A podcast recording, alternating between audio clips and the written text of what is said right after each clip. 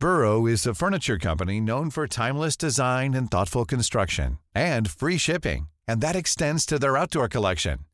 Their outdoor furniture is built to withstand the elements, featuring rust-proof stainless steel hardware, weather-ready teak, and quick-dry foam cushions. For Memorial Day, get 15% off your Burrow purchase at burrow.com slash ACAST and up to 25% off outdoor. That's up to 25% off outdoor furniture at burrow.com Las noticias. ¿Qué tal? ¿Cómo le va? Buenas tardes. Estás a punto de escuchar Yo soy Javier Alatorre. las noticias con Javier Alatorre. La vamos a pasar muy bien. Comenzamos. No quiero conocer a tu papá. No, no, no, no. Porque sé que si me ve me va a matar. ¿Cómo decirle que estoy loco por ti? ¿Cómo decirle que estás loca por mí? ¿Y qué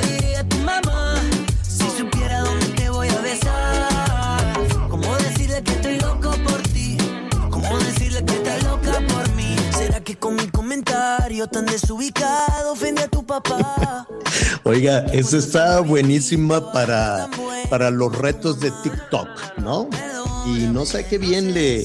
Es que sí son muy buenos este par. Realmente son, son muy buenos, el Mau y Ricky.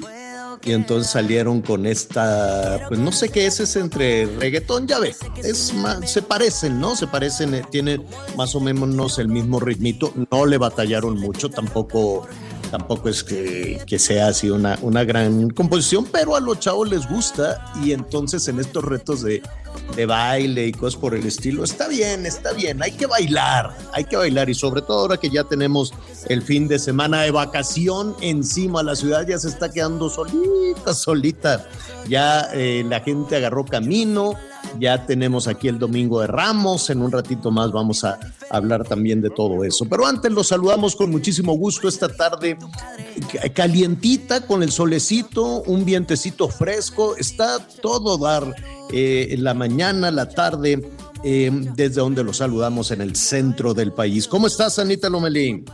Muy bien, Javier, qué gusto saludarlos. Ya siempre llegar a viernes hace que uno esboce una sonrisa, aunque de todas formas trabajaremos también. El domingo estaremos muy pendientes de todo lo que suceda y pues ¿El bueno, domingo de el Ramos? debate, el debate en domingo de todo lo que da, ¿De qué? el debate a todo lo que da, ¿no?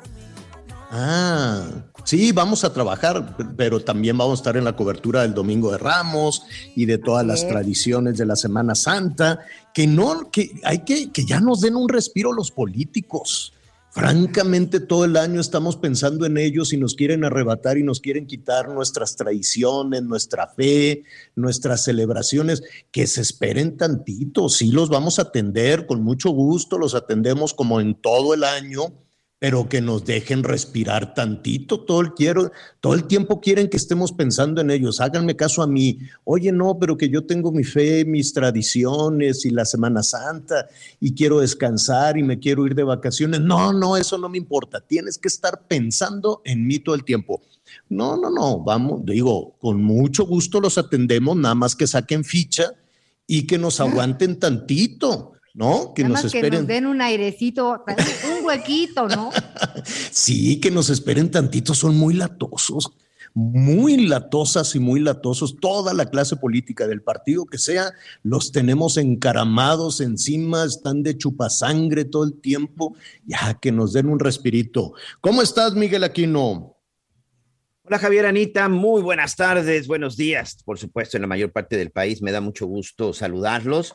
Hoy, a diferencia de ustedes que están con el calorcito y así la, el clima bastante agradable, en el sureste del país, anoche nos entró el frente frío número 41 y literal estamos bajo el agua. A mí en lo personal me encanta, me encanta la lluvia, me Sí. ¿Está encanta, lloviendo? me encanta Sí, ver lluvia. Sí, aquí y de- ta- y aquí de también. manera importante. ¿eh? Fíjense que hoy por la mañana, muy temprano, fui a dejar a mi hija a la escuela antes de las 7 de la mañana. Y bueno, llegó un momento que de plano me tuve que hacer este, a un lado porque no se podía ver absolutamente nada de la lluvia tan intensa que ha estado cayendo al sur del país, que se agradece, porque evidentemente gracias a esa lluvia, bueno, pues esta zona del sureste es preciosa en, cuestión, de, en cuestión de la naturaleza. La verdad es que se agradece, pero sí, está lloviendo de manera importante, evidentemente ya saben, con sus complicaciones. Aquí no es como en la Ciudad de México, ¿eh? aquí la verdad es que no te inundas, aquí este, no, no es tanto ese problema. Aquí saben cuál es el problema de que, eh, por ejemplo, en Benito Juárez, simple y sencillamente nunca les importó tapar los baches. Hay muchos baches, pero baches impresionantes. Y el problema cuando llueve es que, pues, esos baches, si no te acuerdas en dónde están, pues sí, sí caes en uno de esos. A ver si este, la próxima gobernadora o gobernador hacen caso a lo de los baches, que por cierto, la que anda buscando la gubernatura que estuvo en Benito Juárez, pues se fue a la candidatura y se le olvidó tapar los baches, ¿eh?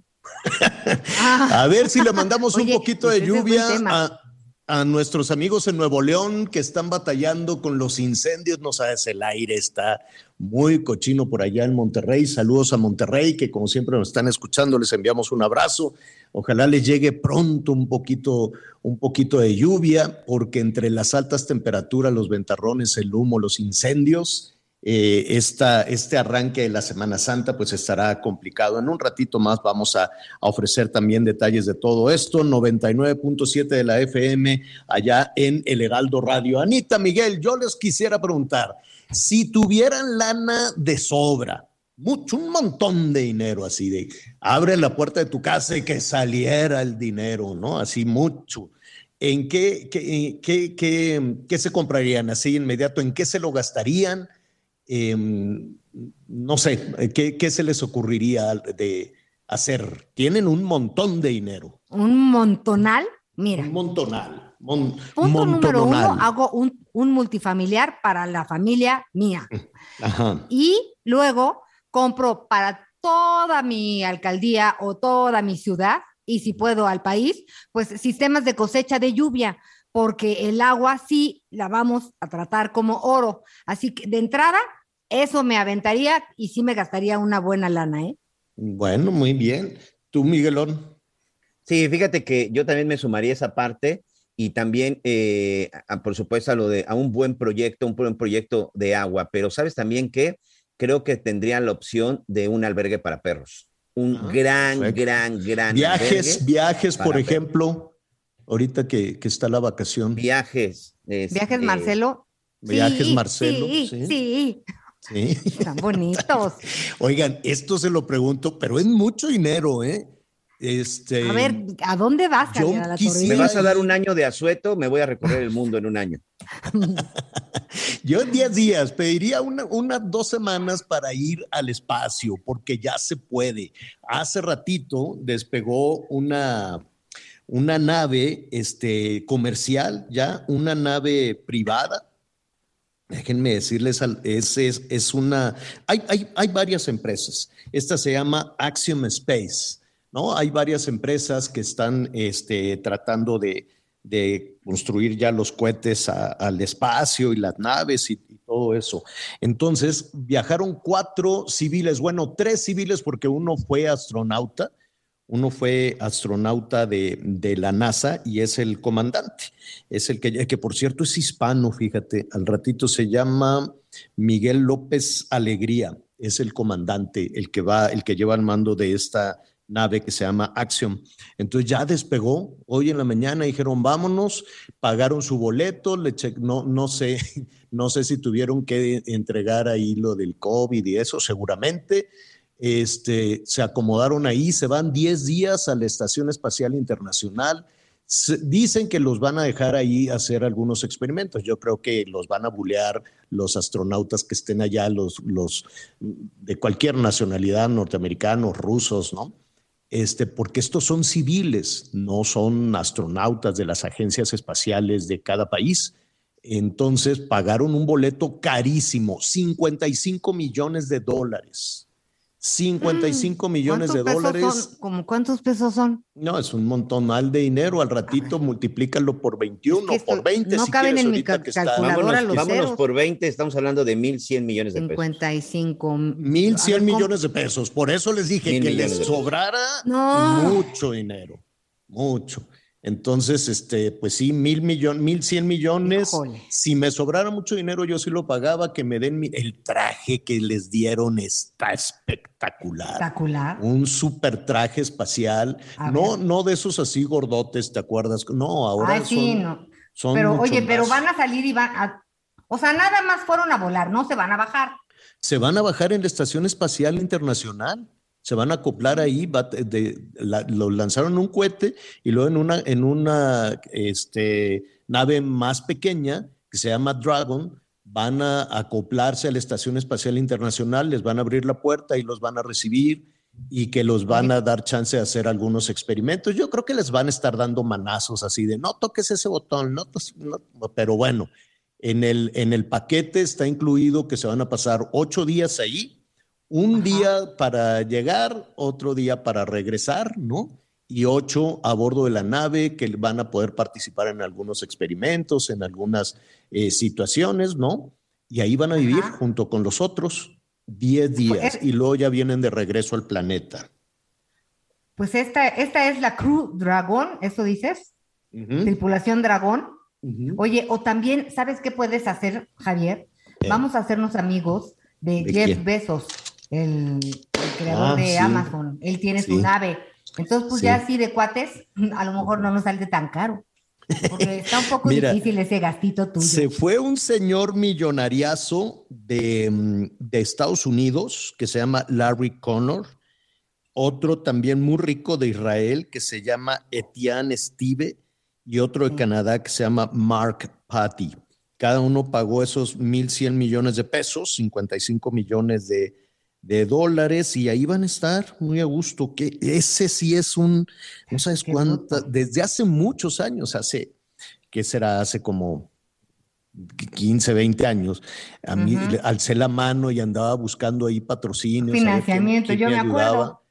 Era con Sí. los rusos y en aquel entonces costaba 20 millones de, el equivalente a 20 millones de dólares.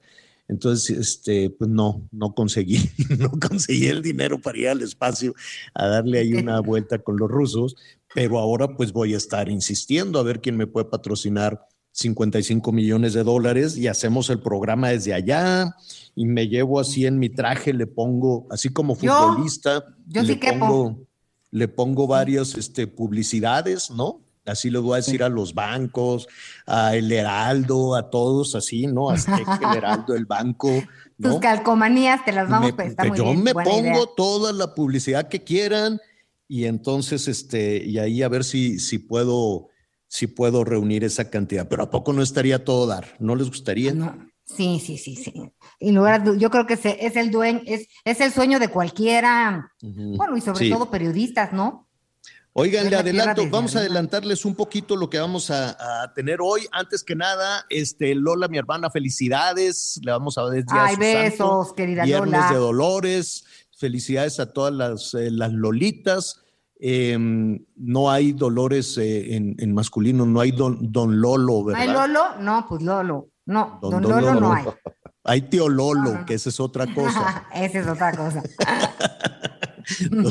bueno, felicidades, Viernes de Dolores. Ahí les vamos a, a mandar. Le voy a pedir a los de Matre que le manden pastel de chuchito o el pay de limón, que está espectacular. Ay, espectacular. Bueno, pues felicidades. Y eh, les eh, adelanto pues a todas las personas que están, vamos a ver cómo están algunos de los destinos, ¿no?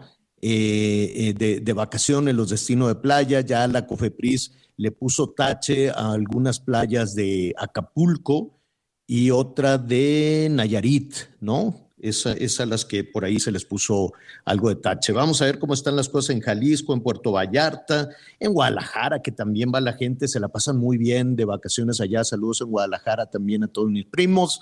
Este, Oye, y y te tengo que confesar una cosa, Javier Miguel. dime, ¿qué cosa?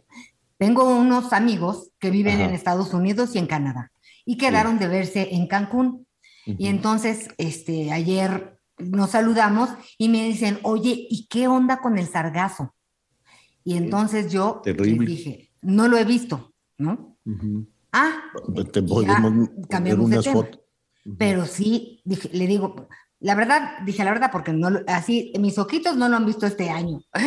Pero Llegó, gente. llegó de más. Oye, pero fíjate que sí, pero creo que sí es muy importante, eh, ya uno aprende, ya cuando se empieza uno a mover acá, más en el sureste del país, de otros lugares. Por ejemplo, la recomendación, vayan a las playas que se encuentran en el norte de Cancún, que son la zona de Playa Mujeres que se está construyendo ahí también lo que será el nuevo Cancún. Así como está ahora la zona dorada de Acapulco, acá, bueno, también ya muy pronto va a estar la zona dorada de Cancún. Y si se quieren ir de Cancún, es decir, si quieren salir hacia otros lados, hacia la zona de Tulum y la Riviera Maya, recordar que están los cenotes, que es algo impresionante. Insisto, no me gusta que vaya mucha gente porque todavía se conservan bastante bien, pero bueno, esa también hay una opción.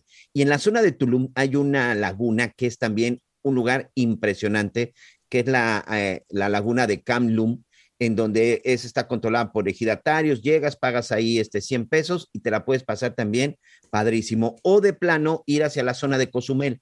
Evidentemente, como Cozumel y la zona de Isla Mujeres es una isla, solamente una parte tiene sargazo, la parte, evidentemente, por donde llega el oleaje. Pero la gente puede nadar. Sí, sí, sí, puedes nadar, Anita.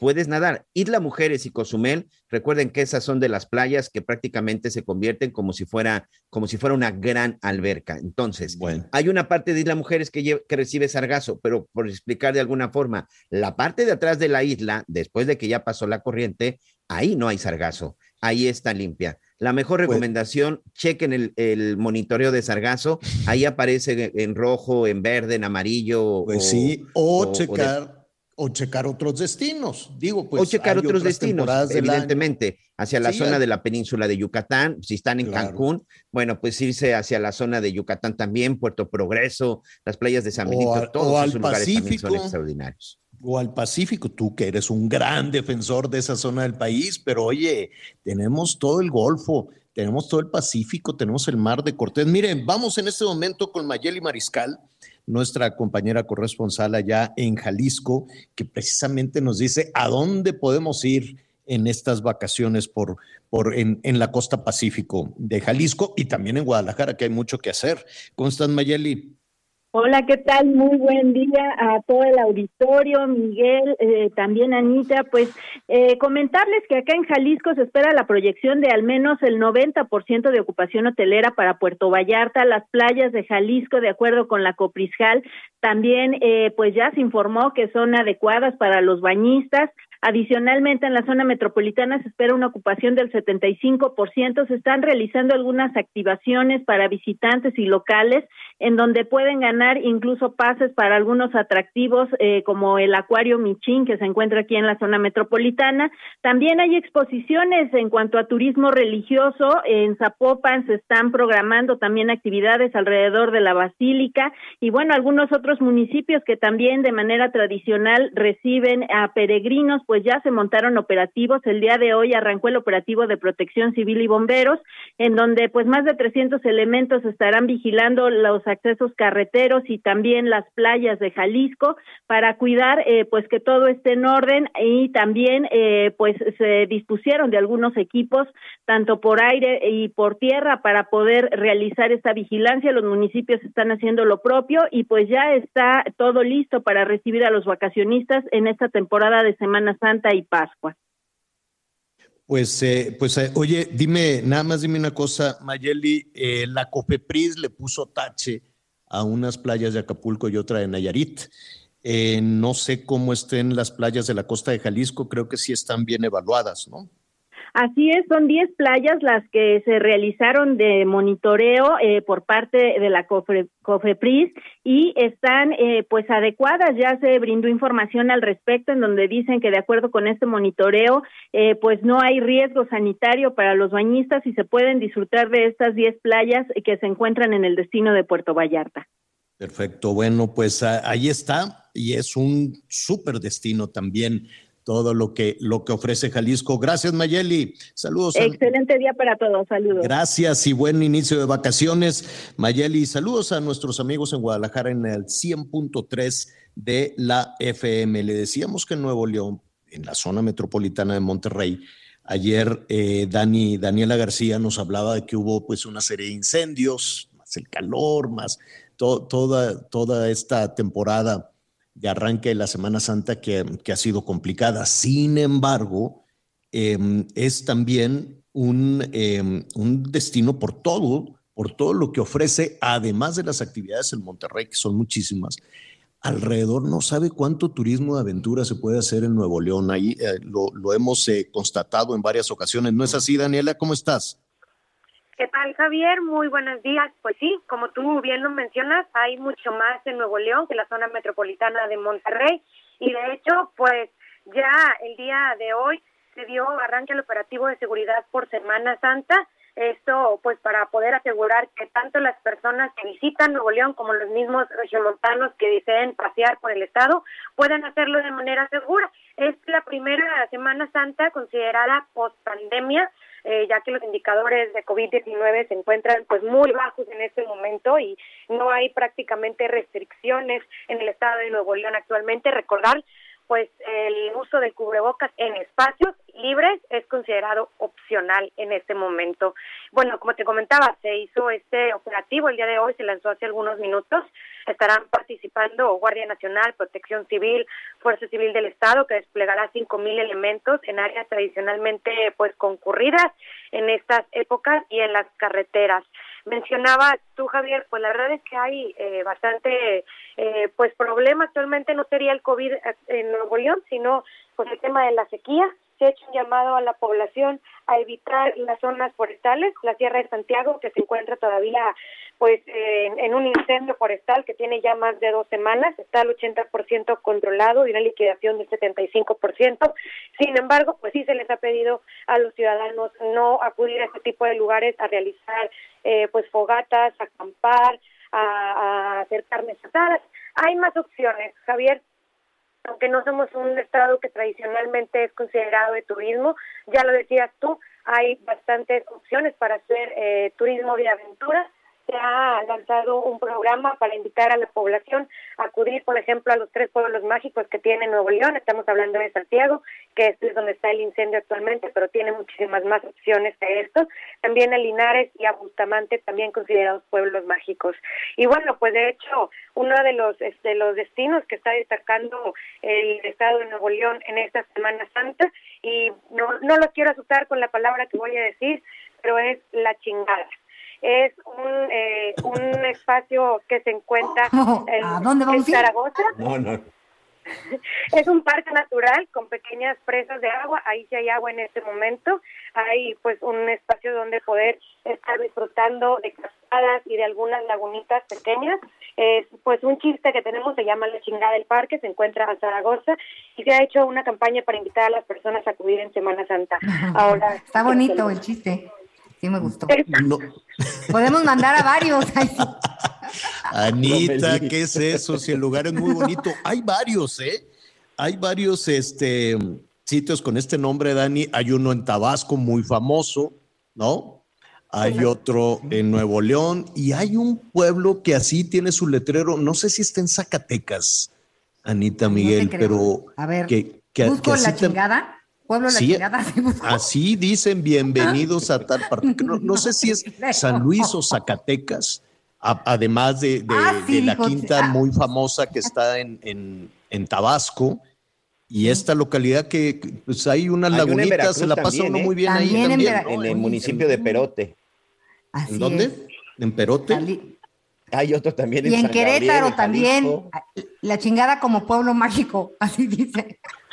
Anita, estás diciendo Dice muchas Querétaro, malas palabras, ¿eh? Ya ves lo que provocaste, Dani. Es una invitación que se hace a las personas a, eh, que visiten Nuevo León o que son de Nuevo León, que visiten este lugar que la verdad es, es muy bonito. Ahí en Zaragoza, Bueno, Daniela, pues un abrazo a todos nuestros amigos. Ojalá les caiga algo, algo de lluviecita. Hay un frente frío, el número 41. Esperemos que refresque un poquito y sobre todo que lleve, que lleve lluvia para pues eh, ayudar a que el aire después de los más de 120 incendios que ayer nos comentabas, ¿no? Los sofocaron todos, de zacate, de pasto, de lo que tú quieras, pero todo eso pues provocó que, que el aire estuviera pesado además del calor. Esperemos que ya este fin de semana las cosas se compongan. Gracias, Dani. Estamos pendientes, muy buenos días. Gracias, es Daniela García, nuestra compañera allá en Nuevo León. Andan de muy mal hablados ustedes dos, ¿eh? No, no. Sí, sí, sí. Si sí. se acuerda uno de cosas, quieras que no. Oye, pero, pero sí es impresionante la cantidad de, ¿Ya de- viste, de Miguel? lugares. Hay en Veracruz, hay en Nuevo León, está en la Querétaro. zona también en San Gabriel, Jalisco. Por En supuesto, bueno, Tanganícuaro, Michoacán. hay muchos lugares que llevan ese nombre, señor. Sí.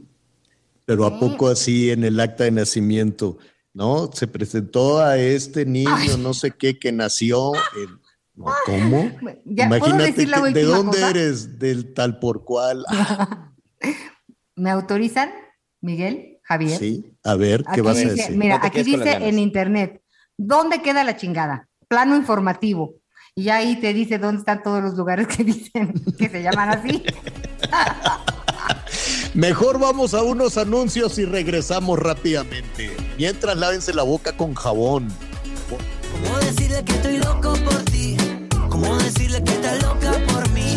No puedo verlos a los ojos porque saben todo lo que escondo. No puedo verlos a los ojos porque tengo los ojitos rojos. Yo no soy mala gente, pero probablemente tu papá y tu mamá Conéctate con Javier a través de Twitter, arroba javier-alatorre. Sigue con nosotros. Volvemos con más noticias. Antes que los demás. Todavía hay más información. Continuamos. Las noticias en resumen. Un juez vinculó a proceso a Mauricio N. por el delito de homicidio calificado en contra del menor Hugo Carvajal, ocurrido el fin de semana pasado en los límites de Gilotzingo, en el Estado de México. Durante la audiencia pidió perdón a los papás del menor y lamentó lo sucedido. En las próximas horas se pronostican lluvias fuertes acompañadas de descargas eléctricas en las inmediaciones de Campeche, Yucatán y Quintana Roo, provocadas por el paso del Frente Frío número 41. Luego de dos años y cinco meses, se cerró, de que cerró la feria de Chapultepec en la Ciudad de México. Tras la muerte de dos personas en uno de los juegos mecánicos, hoy inició el desmantelamiento de la montaña rusa, ya que no será parte del nuevo parque de diversiones Aztlán. Y el dólar se compra en 19 pesos con 95 centavos y se vende en 20 con 39.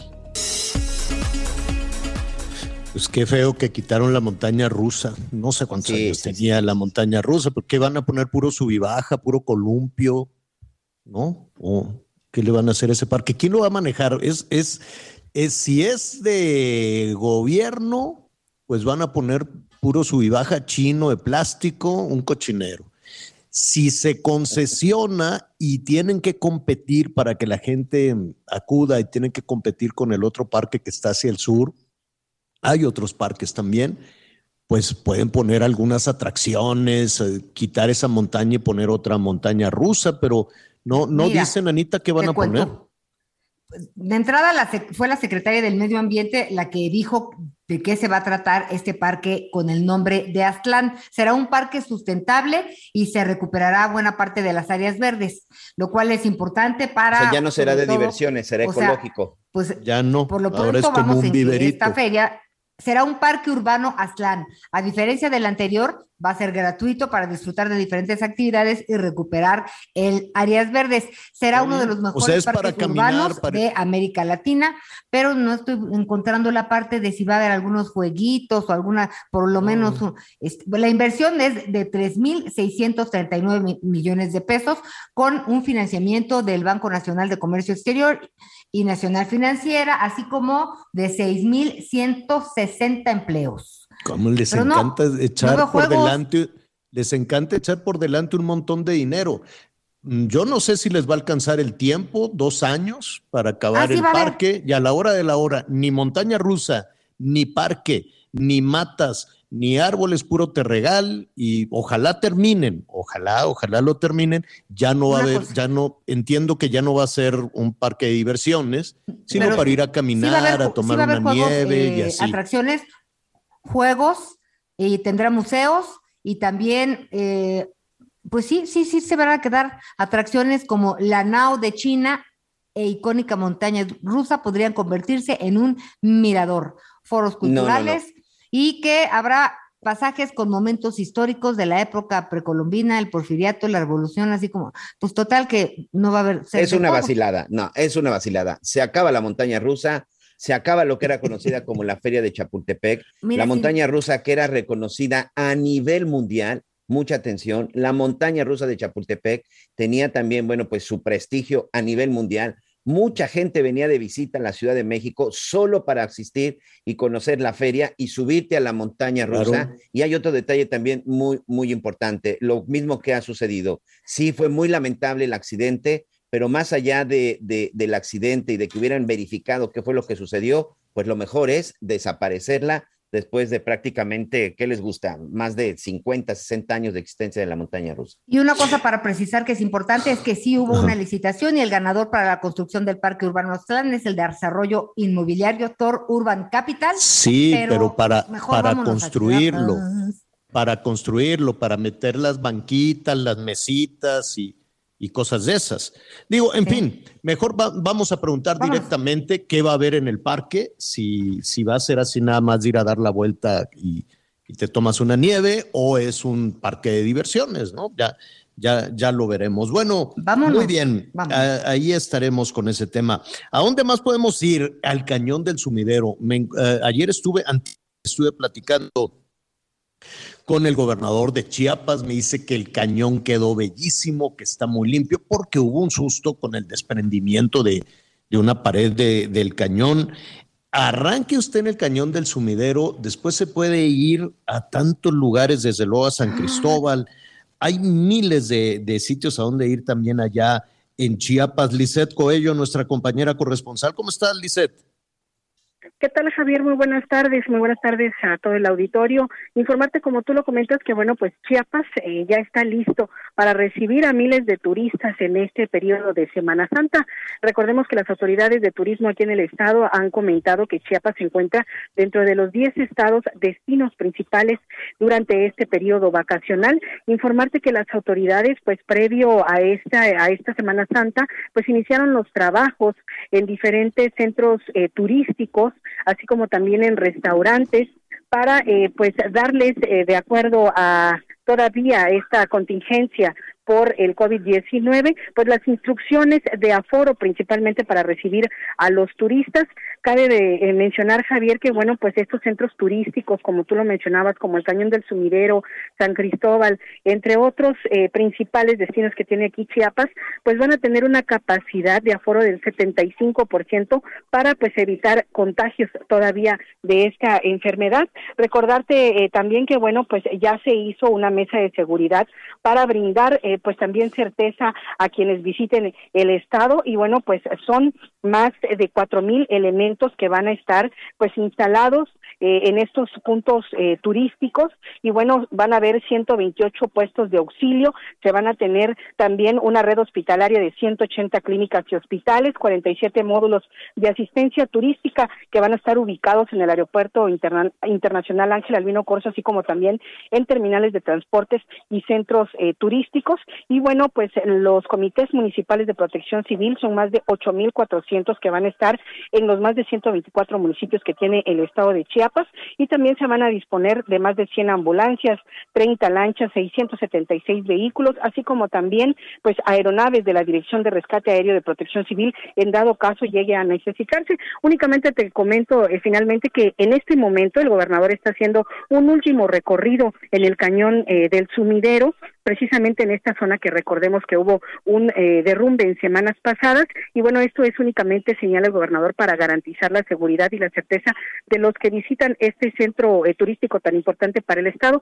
que recibe pues casi hasta el millón de visitantes de manera anual y que en esta Semana Santa pues espera eh, recibir a más de 200 mil visitantes, Javier. Ese sería Oye, y ya está limpio, ¿verdad? Porque de, de pronto en la temporada de lluvias pues toda la, de, todas las comunidades ahí va bajando de todo, no nada más basura, también, este, pues madera, en fin, miles de cosas. Y batallan muchísimo para tenerlo limpio, pero me, me dice eh, Rutilio Escandón que, que eso ya está solucionado.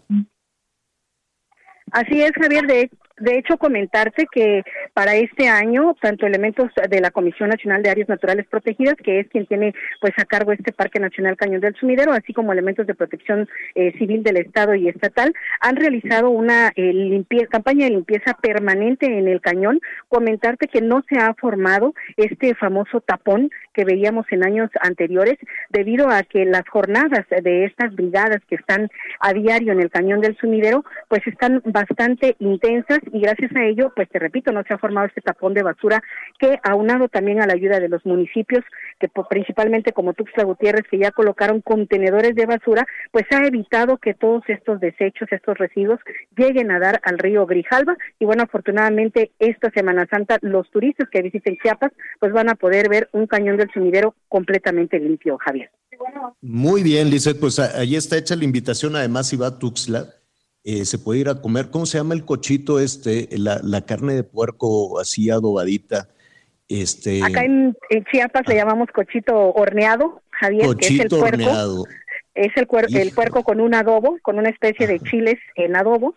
Y bueno, pues esta es la comida típica tradicional del estado de Chiapas que pueden venir a degustar un cochito horneado con unos frijolitos, el queso este chiapaneco, que no recuerdo también cómo se llama, es un queso fresquito, buenísimo, y, bueno, y el pumpo, pues cada quien, ¿no? El pumpo porque pues ese ya trae piquete. Así es, y a las 12 del día, pues también el tradicional pozol, ¿no? El pozol, exacto.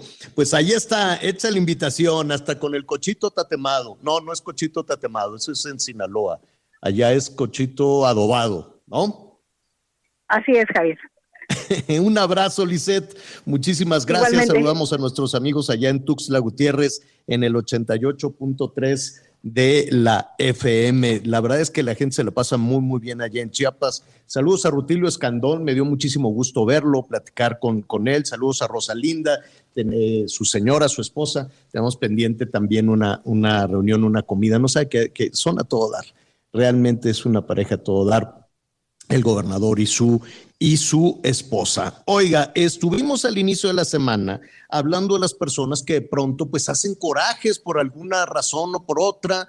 Ahí está el Will Smith que agarró a cachetadas a, a un comediante pesadón, el comediante, pero no era, creo yo, como para levantarse a, a bofetearlo ahí en un evento que están viendo millones de personas en el mundo, luego se dio la arrepentida de su vida, pidió perdón, que por cierto la, Academia de Ciencias y Artes Cinematográficas, hoy si no me equivoco, este viernes va, a ver qué hace. Había versiones de que a lo mejor le quitaban el Oscar, quién sabe, pero este, no, no sabemos, no, no queremos especular en ese sentido, a ver qué decisión toman. Lo que sí es que Will Smith está pidiendo ayuda y bueno, pues seguramente irá, eh, ellos dicen el manejo de estrés o el estrés postraumático, que es una cosa horrible, el estrés postraumático también. Pero alrededor de todo eso vimos también en la Ciudad de México el caso de este señor ya muy mayor, un señor muy grande, que, que, golpeaba a una familia en un coche, luego los detuvieron a él, al hijo y a una mujer que no sé muy bien cuál es el vínculo familiar que tenga ya fueron vinculados a proceso. Y mire usted, primero en un arranque de ira en la vía pública de la Ciudad de México, se le cerró un coche, se bajó con un fierro y empezó a golpear ahí a una familia. Y a, través, a partir de la denuncia en redes sociales, pues lo buscaron, lo encontraron y le encontraron además droga, arma, toda una fichita, Miguel, este personaje, independientemente de la ira. Sí, además de tráfico de drogas, portación de arma de fuego y tenía por lo menos dos órdenes ya pendientes, que por cierto ya fueron vinculados a proceso, señor. ¿Por qué de pronto se tienen estos estados de ánimo? Em, eh, eh, ¿qué, sucede con eso? ¿Es posible el manejo de la ira? Hubo una sentencia también para la alcaldesa de la Cuauhtémoc, si no me equivoco, que... Sí, Sandra Cuevas, sí. Eh, no, Sandra Cuevas, que el juez le dijo, y además tienes que ir a, darte un tratamiento para el manejo de la ira. ¿Cómo, ¿Cómo es eso? ¿Cómo se puede controlar? ¿Cómo se puede manejar este, la ira? Y que esa es una enfermedad, es un problema pasajero, es algo que pasa en las zonas urbanas, no sucede mucho, tiene que ver con la pandemia, ¿con qué tiene que ver todo esto? Y mejor vamos a preguntarle a quien eh, nos puede ayudar a saber de qué se trata toda esta situación, el doctor Juan Manuel eh, Juan Manuel eh, Quijada Gaitán. No sé, es que no traía, eh, doctor, no traía los, puentes, los lentes puestos, perdón. Juan Manuel Quijada Gaitán, director general de Servicios de Atención Psiquiátrica del Gobierno de México. ¿Cómo estás, eh, doctor? Qué gusto saludarte. ¿No lo tenemos? Sí, ahí estaba, doctor mm, Quijado. Pues eh, por andar hablando del cochito tatemado de Tuxtla Gutiérrez, se nos fue la comunicación. Pero bueno, en un momentito más vamos a hablar con, con el doctor Juan Manuel Quijada Gaitán, director general de Servicios de Atención Psiquiátrica de eh, Públicos. Bueno, ya no lo tenemos, en un momentito más lo, vamos a, recuperar porque sí es importante, ¿no? ¿Qué es lo que, qué es lo que detona el enojo? Y lo que viene después, ¿no? A, todos nos ha pasado que de pronto tenemos ahí un, arranque. honestamente, a mí me ha pasado, pero muy poco, no, no, de vez en cuando que me están... Listo, señor, lo tenemos en la línea. Pues sí, pero Em, ahí está. Listo. Doctor Juan Manuel Quijada Gaitán, director general de Servicios de Atención Psiquiátrica. Qué gusto saludarte, Juan Manuel. Muy buenas tardes. Hola, ¿qué tal, estimado Javier a la torre? Eh, muy buenos días a ti y a todo tu auditorio.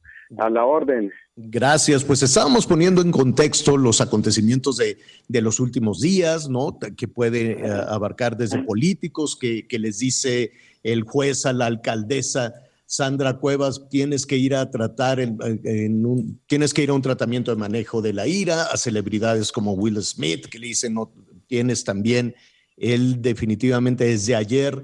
No dijo que iba a un tratamiento de manejo de la ira, sino que iba a un tratamiento de estrés, eh, post, eh, de estrés postraumático, en fin, pero ¿por qué de pronto podemos estallar? En asuntos de, de, ira casi incontrolable, doctor?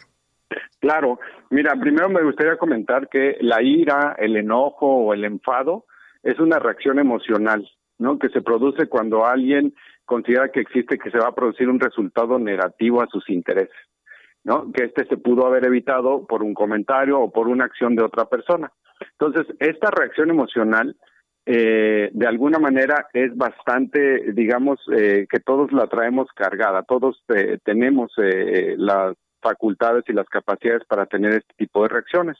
Y en efecto, ¿qué lo puede destapar? Muchísimos factores, ¿no? Desde una enfermedad mental, por ejemplo, ¿no?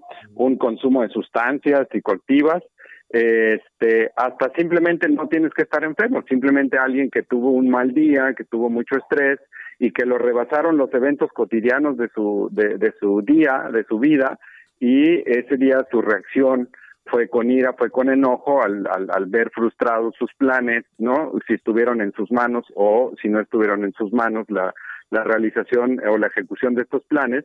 Y entonces viene una reacción de este tipo. En efecto, y como eh, lo comentan ahorita eh, en, en este contexto, en los ejemplos que ponen, hay personas que tienen y que han logrado desde la niñez, desde la infancia, gracias a, una crianza eh, positiva eh, y, buena, el contener y el poder manejar esta frustración y estos eventos, y entonces lo sacan de otra manera. Pero hay otras personas que por el mismo contexto también a lo mejor han crecido en una situación de violencia donde la, la, eh, los regaños, estos ataques de ira y los enojos a lo mejor es lo más común y lo llegan a ver hasta como natural. Entonces, eh, pues no se contienen y eh, ante una eh, situación adversa en donde ven que sus intereses no van a ser los los los, los que a ellos les convienen, es que reaccionan de esta manera. Y hay muchas maneras de representarlo.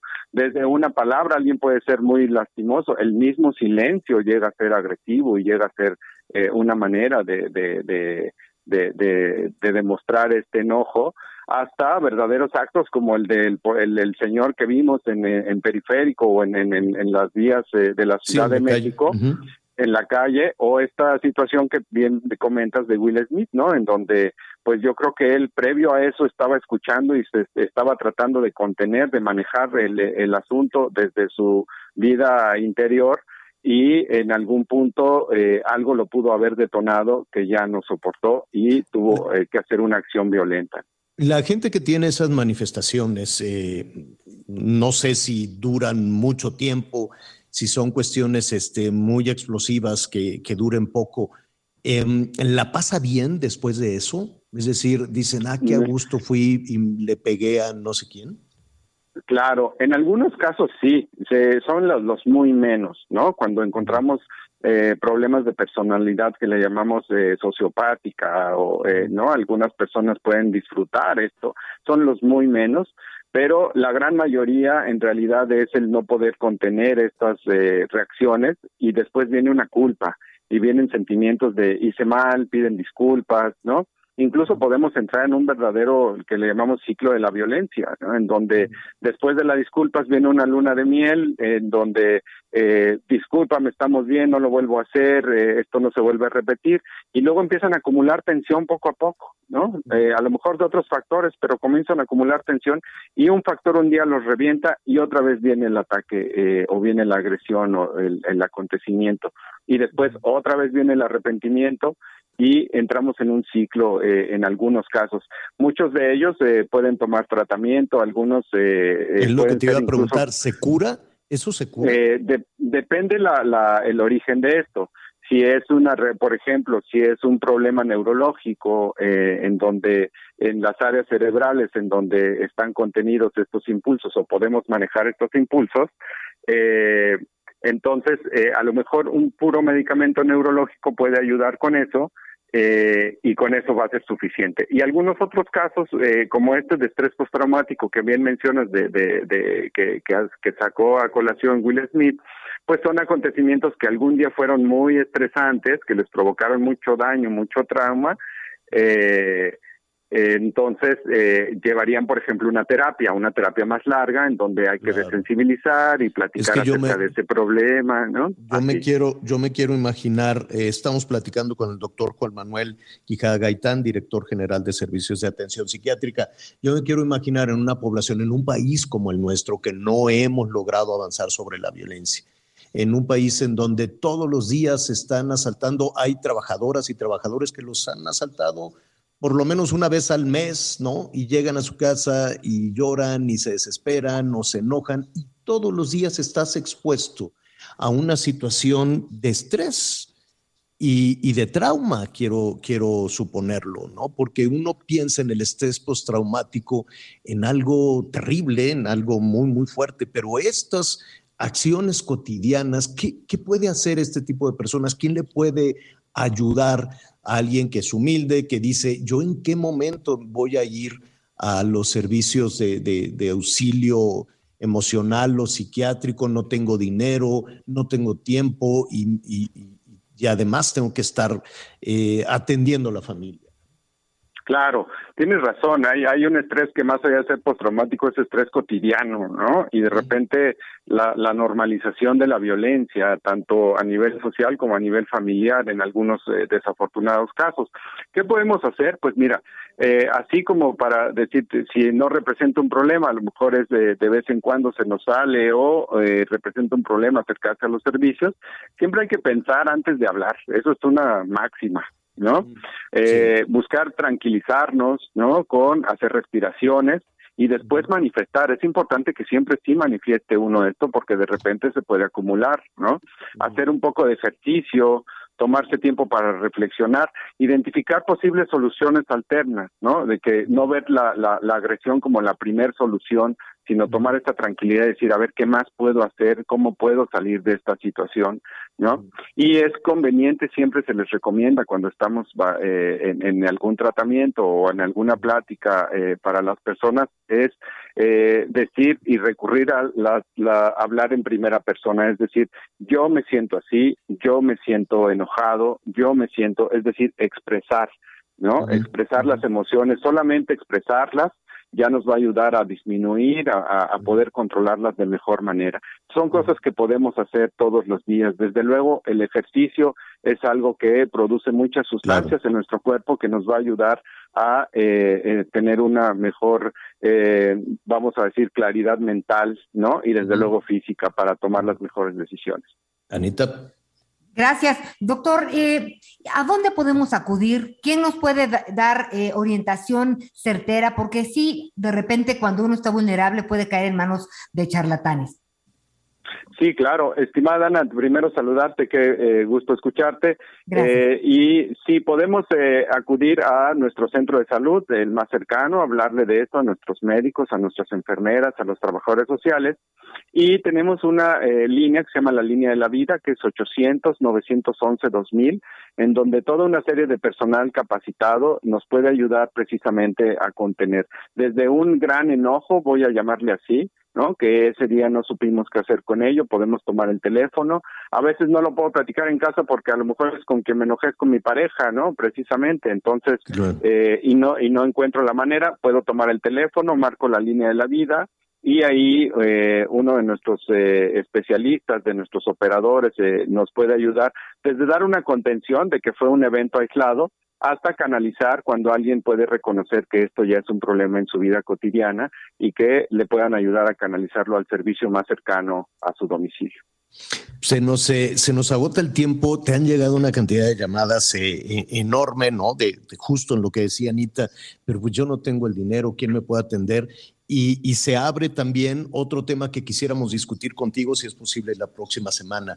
¿Van a desaparecer los servicios los servicios de, en materia de salud eh, mental, los hospitales psiquiátricos, a propósito de la decisión que se tomó el martes pasado, o solo se va a reorientar todo esto.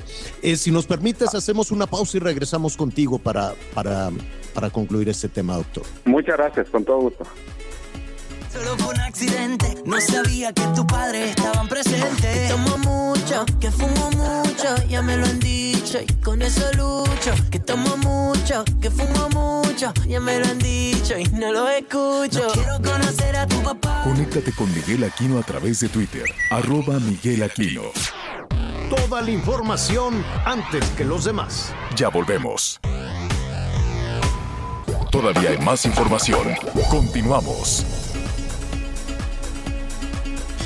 Bueno, muy bien. Eh, estamos con este tema. Muchísimas gracias por todos sus, comentarios, el manejo de la ira, los servicios de, atención a quien requiera, eh, a quien pida ayuda, ¿no? A quien pida ayuda eh, si se sienten en un tema emocional, este, complicado. Yo creo que ya en el momento en que empiezan a pedir ayuda es porque necesariamente las cosas están muy mal. Hay el servicio adecuado público, hay servicios públicos adecuados, van a, van a desaparecer. Estamos platicando con el doctor Juan Manuel Quijada Gaitán, director general de los servicios de atención psiquiátrica, quien le agradezco muchísimo esta conversación. Juan Manuel, nos quedamos entonces en este tema de lo que sucedió en la Cámara de Diputados el martes pasado si no me equivoco, y que generó muchísima confusión, ¿no? Una, discusión alrededor de, la ley de salud mental, si no me equivoco.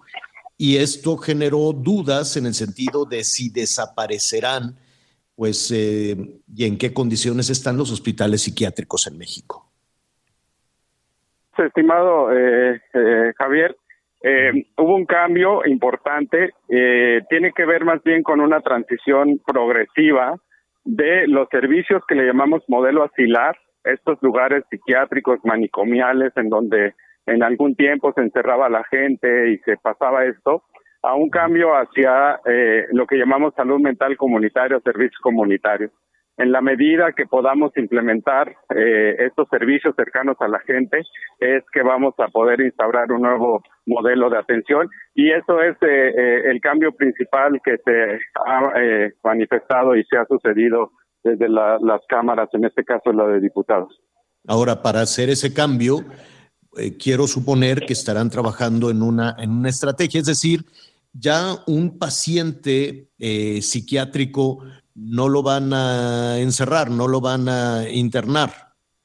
Así es, ese sería el último recurso. En algunos casos es necesario, muy pocos, pero ese sería el último recurso. La idea es que pueda estar cercano él o ella o eh, eh, algún usuario y sus familias puedan estar de tomar eh, atención cercano a sus casas, cercano a sus domicilios y que eh, vaya escalonando si eso fuera necesario y si no que ahí tenga las posibilidades de dar una prevención a, a, la, a la enfermedad mental, a los trastornos mentales y una atención cuando estos ya están presentes. Y sí, se trata de toda una estrategia de eh, transferir las capacidades hacia lo que le llamamos en, en la salud, en el sistema, el primer nivel de atención. Y eh, cuando dices transferir las capacidades, es ahí también estamos hablando de presupuesto. Estamos hablando de Desde luego, de capacitar, de, de, instalar, ¿no? Principalmente de capacitación a nivel de todos los recursos humanos que ya tenemos en, en, en los centros de salud y en las clínicas primarias. En los últimos eh, dos o tres años, eh, yo entiendo que primero se, se, quiso hacer toda una eh, revisión, ¿no? Limpiar de los procesos de adquisición de medicamentos y, tenemos en ese momento pues ya un asunto muy complicado respecto al abastecimiento de, de medicinas. Después se modificó el seguro. Burrow is a furniture company known for timeless design and thoughtful construction and free shipping, and that extends to their outdoor collection. Their outdoor furniture is built to withstand the elements, featuring rust-proof stainless steel hardware, weather-ready teak, and quick-dry foam cushions. For Memorial Day, get 15% off your Burrow purchase at burrow.com slash ACAST and up to 25% off outdoor. That's up to 25% off outdoor furniture at burrow.com slash ACAST.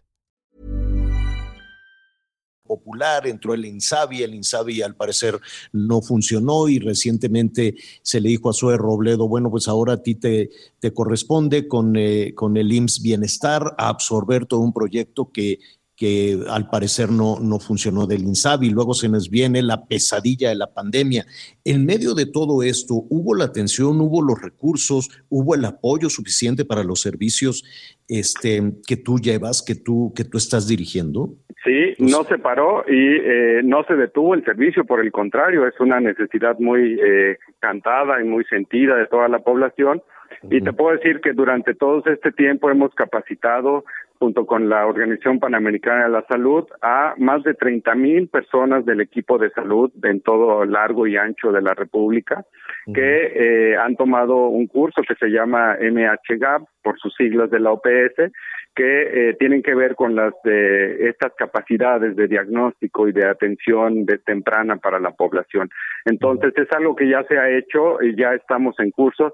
Seguimos, no vamos a parar, vamos a un porcentaje todavía y queremos llegar al 100%.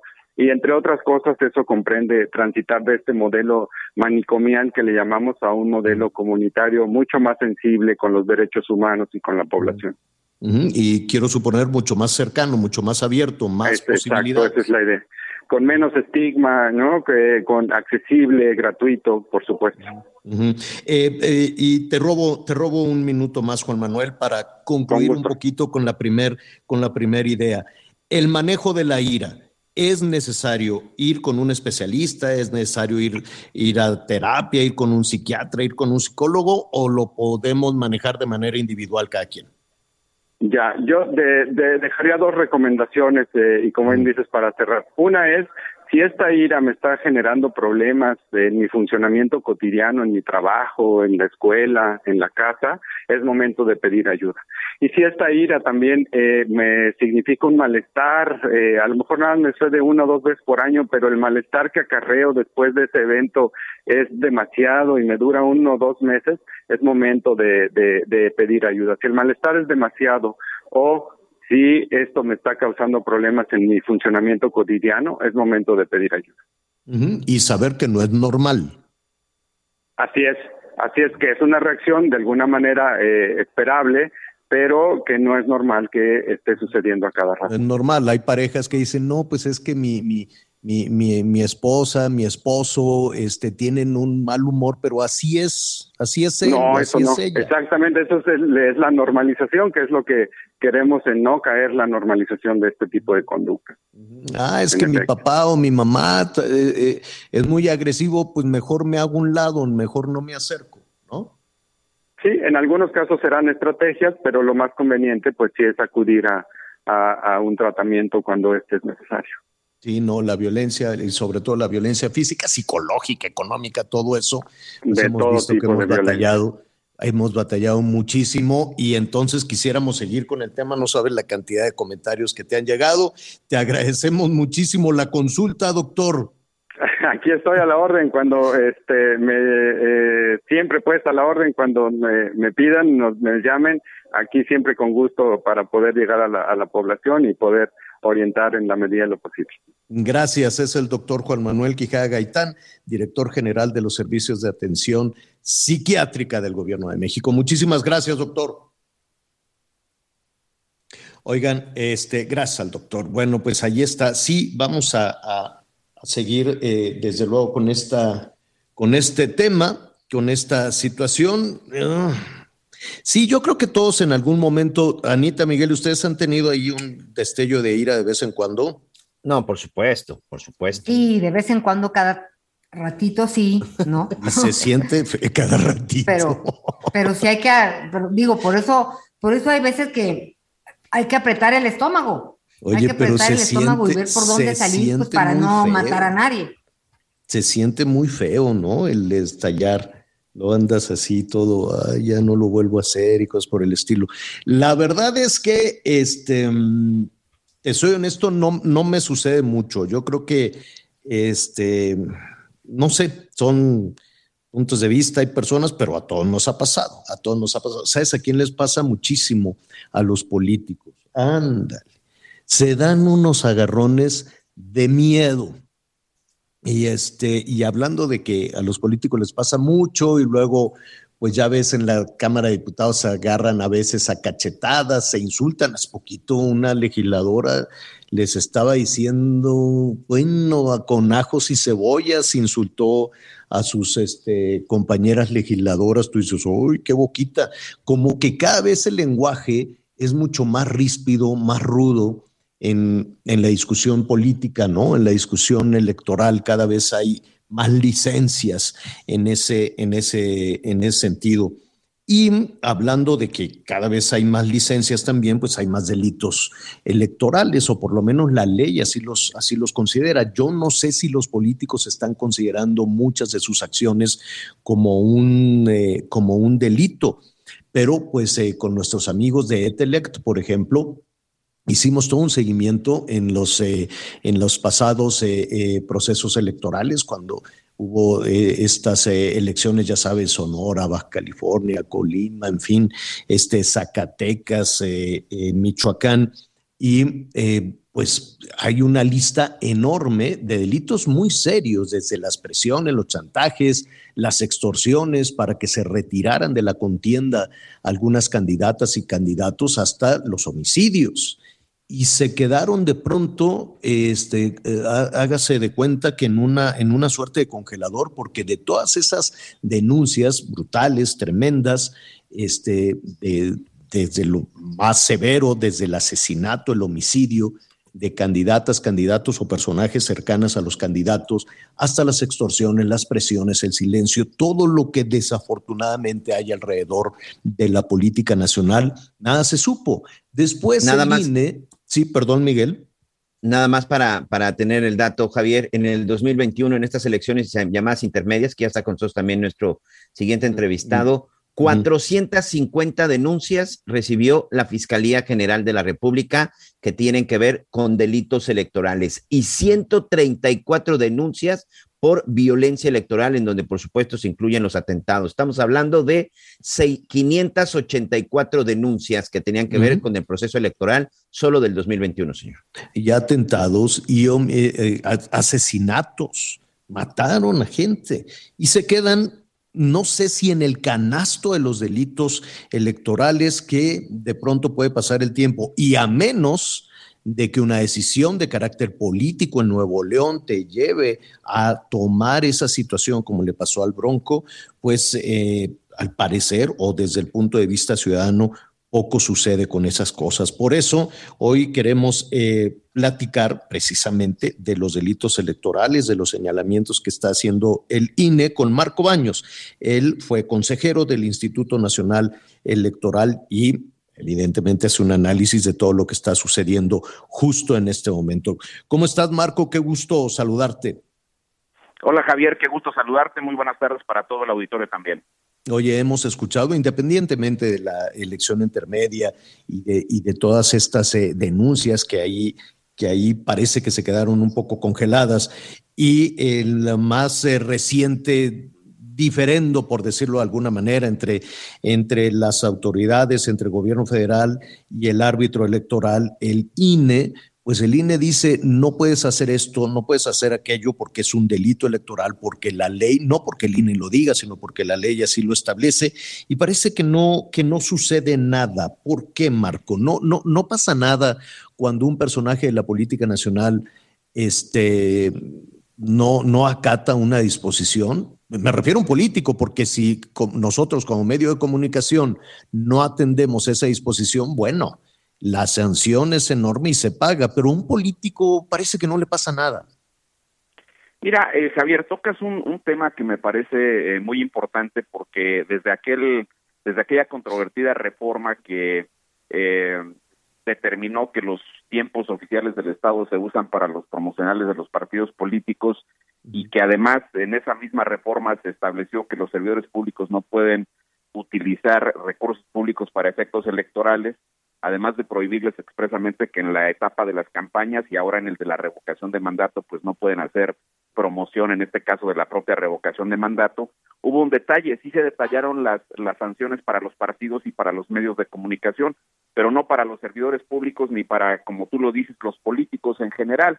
Ese tema se quedó eh, abierto y, si bien se han explorado algunas sanciones que en mi opinión han sido eh, niñas, pues ahí está el caso del Bronco por el por un tema grave que fue el asunto de las de las firmas que logró para su candidatura independiente, pero que en buena medida fue con el auxilio de los servidores públicos del gobierno de Nuevo León, pues eh, vemos nosotros cómo eh, el, ese sistema no fue perfecto y no eh, determinó con claridad las sanciones a los políticos que vulneran las normas y ahora pues vemos una cantidad impresionante de violaciones que se han hecho durante la, la revocación de mandatos. Y ir más lejos, Lorenzo Córdoba ayer informó que se trata de 172 eh, procedimientos que ya se iniciaron, donde hay diversas eh, violaciones. Algunos son senadores de Morena que eh, estuvieron promoviendo la revocación de mandato. Hay también quejas contra 29 gobernadores que han recibido apercibimientos de diversa naturaleza. Se habló también de 13 quejas por uso de recursos públicos de manera indebida, pero en efecto, lamentablemente, en el caso concreto de esta revocatoria de mandato, que, seguramente estaremos de acuerdo en que es la más judicializada o el procedimiento, eh, no es una elección, pero vamos, eh, siendo un, eh, el primer mecanismo de democracia participativa directa y el, el primero que organiza el INE, pues entre las elecciones ordinarias normales y esta eh, revocación de mandato y la consulta popular del pasado primero de agosto, pues es la más judicializada que se ha hecho en la historia de los 32 años, casi 32 años de existencia del INE y efectivamente no no ha habido ningún acatamiento de parte de los de los políticos de los servidores públicos de Morena para no eh, incurrir en violaciones a las normas. Es más se aventaron la puntada de modificar o de reinterpretar el concepto de la, de la propaganda gubernamental para quitarse la autoimpuesta ley mordaza que se habían colocado con la reforma constitucional del 2019 y luego con la ley emitida el 21, el 14 de septiembre del año pasado. Entonces, creo que lamentablemente el arbitraje que el INE hace y el arbitraje que el tribunal hace, pues son absolutamente inoperantes. Cuando hay una actitud como la que hemos visto de los servidores públicos de Morena, de los políticos en general de Morena para no acatar las normas, para salir a desvirtuar un mecanismo que significaba revocación de mandato, es decir, pérdida de confianza de, de un gobernante. Y en este caso lo hicieron por la vía de una ratificación de mandato, es decir, eh, un mecanismo que no está expresamente previsto en la legislación. Sí, definitivamente. Y, lo vemos, Marco, antes de ir con, con, Anita, que te quiero preguntar, lo vemos, Marco, desde pues, la elección intermedia, ¿no? Desde la elección del año pasado que pues allí estuvieron las denuncias y la verdad es que nada ha pasado y de delitos además eh, también muy, muy serios. Yo, yo me imagino, Marco, que a cualquier ciudadano que de pronto pues llegue, llegue a su casa y le dicen, oye, ¿qué crees? Se dictó una medida cautelar en tu contra, pues se ha de sentir horrible, ¿no? Digo, habrá que entender bien a bien el significado y los alcances de, la frase, pero imagínate que llega un ciudadano a su casa y le dice a su esposa, viejo, tienes una medida cautelar en tu contra. ¡Ay! ¿no? Y, y al parecer hay no sé cuántos personajes, desde secretario de gobernación, funcionario, la jefa de gobierno, en fin, este, titulares de, de diferentes secretarías que pues el INE dijo hay una medida cautelar, pero ¿eso qué significa? Sí, este, la medida cautelar es una determinación de tipo, pues, digamos en este caso, las que emite el INE son de carácter administrativo, que pueden ser convalidadas por el tribunal, pero eh, que en esa, en esa, en ese esquema el INE le dice expresamente a un servidor público deje de estar haciendo esto porque usted está posiblemente violando la Constitución y la ley. Luego el tribunal ya cuando revisa ahí sí ya eh, con un carácter judicial dice efectivamente estás violando la ley y suspende estas actividades y lo dices bien si a cualesquiera de las personas este normales ciudadanos que nos dedicamos a trabajar etcétera nos llega una comunicación así del INE pues evidentemente genera este pues eh, el temor a ver qué infracción cometí qué y qué sanción me van a imponer pero en este caso concreto pronosticarías que no le les pasará, sucederá algo. Mira, así muy rápidamente. Mario Delgado, Alfonso Urazo, gobernador de Sonora, Cuitlagua García, gobernador de Veracruz, Hugo Gutiérrez Maldonado, secretario de Seguridad Pública de Veracruz, Armando Guadiana, senador, eh, ¿quién más? Ricardo Mejía, subsecretario de Seguridad, Tatiana Cloutier, secretaria de Economía, Alejandra Fraustro, de Cultura, Luis Rodríguez Bucio, el, jefe de la Guardia Nacional, Rocío Nales, secretaria de Energía, Dan Augusto López Hernández, secretario de Gobernación. ¿Cuál es tu pronóstico? ¿Pasará e, e, evidentemente, en el caso de ellos, para empezar, pues saben muy bien que infringieron las normas, pero no tienen ningún temor a ellas, eh, se sienten por encima de las normas porque además este, tuvieron la osadía de modificar el concepto, de reinterpretar la base constitucional y la ley para decir que eh, podían salir a decir lo que quisieran y a promover la revocación de mandato. Evidentemente el tribunal debería de explorar sanciones mucho más fuertes que la simple sanción de carácter económico que en modo alguno va a significar en ninguna eh, situación que incomode a los servidores, porque al final de cuentas el beneficio que buscan es meterle la mayor cantidad de votos a la revocatoria de mandato, que al final de cuentas se volvió una especie de, pues sí, de teatro, de, de circo, en el cual este, lo único que buscan es tener un esquema oficial de medición de la popularidad de la cuarta transformación, que en rigor es métele los más votos que puedas y además si algunas de las columnas de, periodistas muy informados son ciertas, pues le pusieron cuotas a los gobernantes específicamente para que llevaran esos votos. Entonces, una sanción que les imponga el INE, pues es nada frente a el hecho de poder quedar bien con el presidente de la República metiéndole votos. Anita Lomelí te quiere preguntar. Anita. Gracias, gracias, Javier. Oye, querido Marco, a ver, fíjate que he escuchado estas posturas en diferentes, eh, en diferentes partes de la ciudad y del país. Una cosa es asistir y a emitir tu, voto, ¿no? responder de la manera que tú quieras. Pero hay, hay personas que dicen, mira, hay que ir a votar porque es apoyar el trabajo que hizo el INE. No, no hay que ir a votar para que así, a fuerza, tenga que cambiar el INE porque eso será un reflejo de su mal trabajo. O sea, realmente se va a reflejar en esta revocación del mandato y se podrá hacer este pues este tipo de juicios? Mira, eh, este es un tema muy importante, Anita, y yo yo lo veo de la siguiente manera. Con independencia del número de votos que haya en la revocación de mandato del próximo domingo, no importa que sean muchos, que sean poquitos, de todas maneras el presidente de la República ya anunció y no se va a echar para atrás en ese sentido de que va a presentar una eh, iniciativa de reforma electoral donde al parecer el principal perjudicado sería el INE y el Tribunal Electoral. Lo, lo dijo con claridad. Ah, llegó incluso a plantear la posibilidad de una elección en voto directo de los consejeros y de los magistrados. Ya, ya me imagino ese, ese escenario. Pero bueno, el punto, el punto central es que eh, una persona tiene hoy día, mientras esté inscrita en la lista nominal de electores, tiene la posibilidad de ir o de no ir. Ese es el primer punto.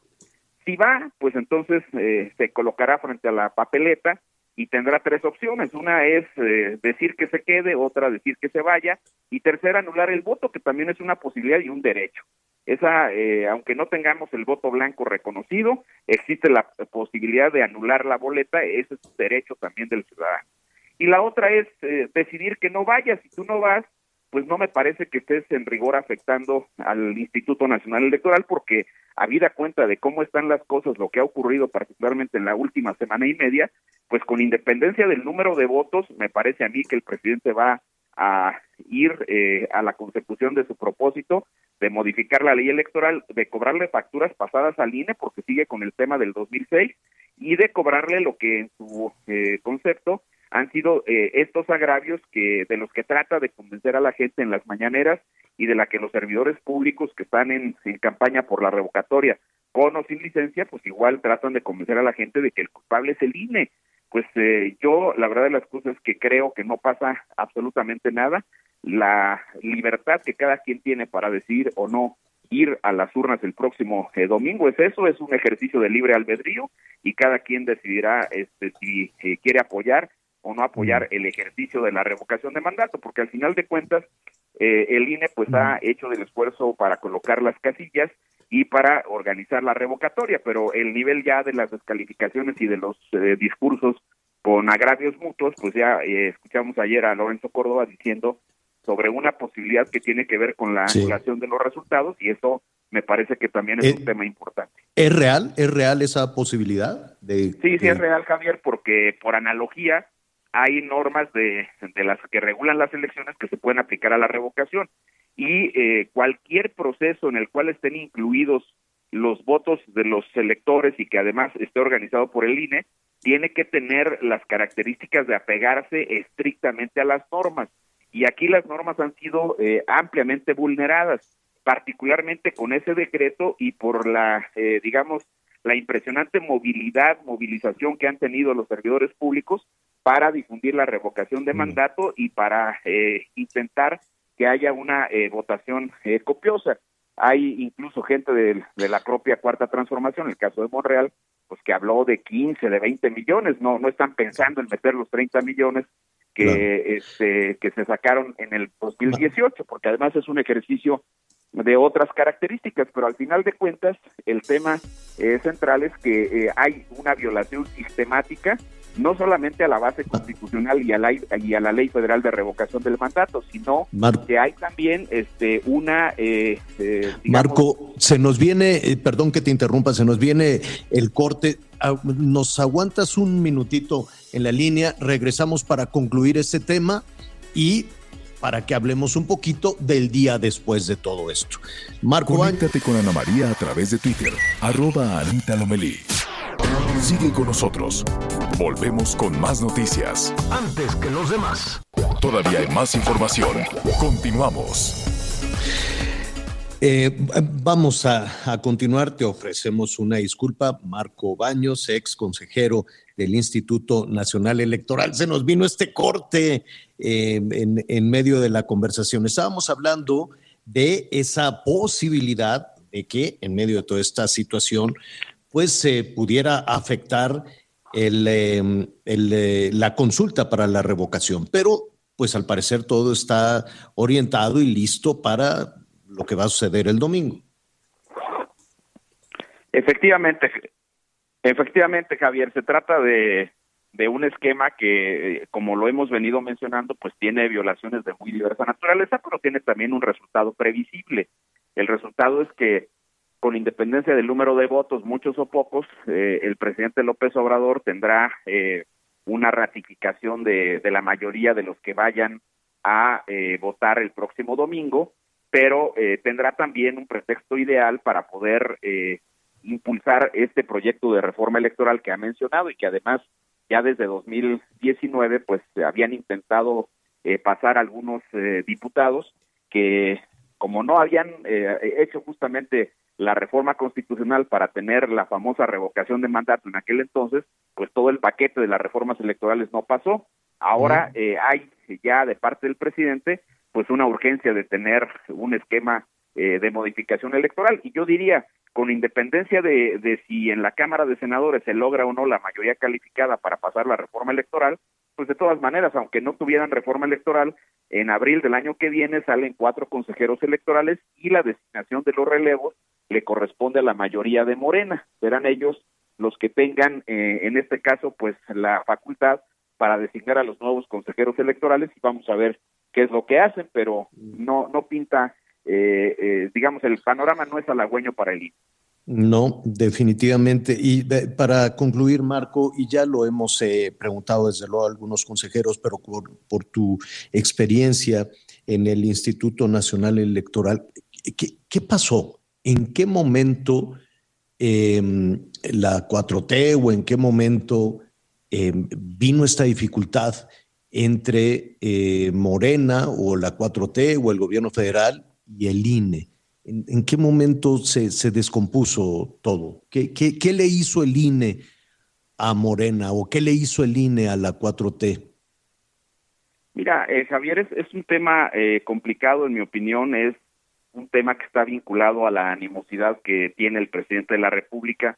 No le gustan los órganos autónomos, hemos visto muchas expresiones en contra de ellos, no solo del INE, ahí está el caso del INAI, lo que pasó con la CONAPRET hace algunos meses, eh, no le gusta eh, tampoco pues eh, ver que las cuestiones que él necesita que se legalicen, que se formalicen, que se aprueben por los órganos colegiados, con los autónomos particularmente, pues no necesariamente ocurre así y entonces el presidente entra este en furia y se va contra ellos. En el caso del INE, pues él sigue sosteniendo que hubo fraude en el 2006, pero el detalle es que para empezar es el Instituto Federal Electoral, vamos a suponer sin conceder Javier, porque hay muchos estudios que, que dicen claramente que ganó Felipe Calderón, pero vamos a suponer sin conceder que tuviera razón, pero pues, ese, ese IFE ya no existe, los consejeros de aquel entonces no están, estos son nuevos consejeros, los que organizaron su elección, los que le levantaron la mano con legitimidad porque ganó contundentemente y además sus, votos son legales, son legítimos, ahí nadie lo cuestionó,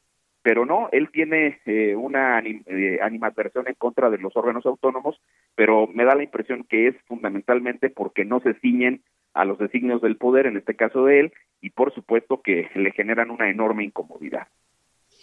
Marco, eh, si no tienes inconveniente y para no queremos tampoco interrumpir tus vacaciones, este, pero si tienes por ahí unos minutitos la próxima semana, hablemos después de conocer el eh, ¿qué, será un, una encuesta de salida, ¿no? Si no me equivoco, es un, es un ejercicio de encuesta de salida que, que hará el INE el domingo por la noche. Sí, es, es una especie de conteo rápido que hará el INE. Es conteo rápido. Y este, sí, con mucho gusto estaré atento. Bueno, te, nada más te vamos a interrumpir ahí un poquito la vacación. Gracias, gracias Marco. Un saludo para los tres, muchas gracias y un saludo Gracias, gracias. Saludos, gracias. Eh, pues sí, tienen mucha tarea. Ya estábamos también ahí, el jefe, el jefe Diego estaba señalando algunos, algunos este, ¿no? Servidores públicos, hay algunos compañeros este, periodistas que han dicho, bueno, la tarea que le pusieron a, gobernadoras, a gobernadores de, del acarreo, que sí o sí tienen que cumplir con una cuota, no lo sé. Esa es eh, pues una, eh, bueno, ya hasta nombre y apellido le ha puesto también algunos personajes, ¿no, Miguel? Así es, Javier. Hay un audio, hay un audio que está circulando que hasta el momento no han salido a desmentir ni a confirmar, un audio en donde supuestamente el alcalde de Pánuco, Veracruz, Oscar Guzmán, está reunido pues con su gente más cercana y en donde el funcionario les dice que al menos cada quien debe de llevar a 100 personas y que debe de participar para la encuesta de revocación de mandato. Es un audio interesante porque también él ahí explicaba o decía que van a llevar control, vamos a saber quién votó y cómo votaron, Recuerden, ya nos subimos a este barco, ahora tenemos que navegar con él. Entonces, a cada uno de sus empleados del municipio de Pánuco, Veracruz, sobre todo los de mayor confianza, les está exigiendo que deben de llevar 100 personas y quien no cumpla, se va y se queda sin trabajo. Esa es la advertencia que se escucha en este audio de Óscar Guzmán, alcalde de Pánuco, Veracruz. Por supuesto, un alcalde que salió de las filas de Morena, señor. Bueno, pues vamos a ver, ¿no? Habrá quienes este, pues lo, lo hacen un poco por, por, por, por, su convicción política, habrá quienes tal vez lo estén haciendo porque es una indicación, porque es un mandato, dicen, a ver, eh, tal, tal eh, municipio, tal estado tienen que cumplir con una cuota de tanto, no lo sabemos, ¿no?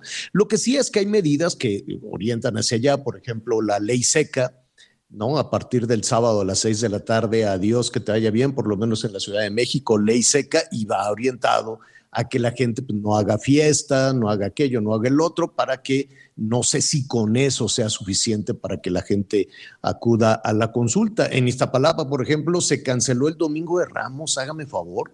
Digo, habrá celebración, pero a distancia, ¿no? Digital y, es contraproducente porque se está en verde, hay mítines, hay reuniones, hay convocatorias, miles y miles de personas que vengan aquí porque vamos a hablar de esto, del otro.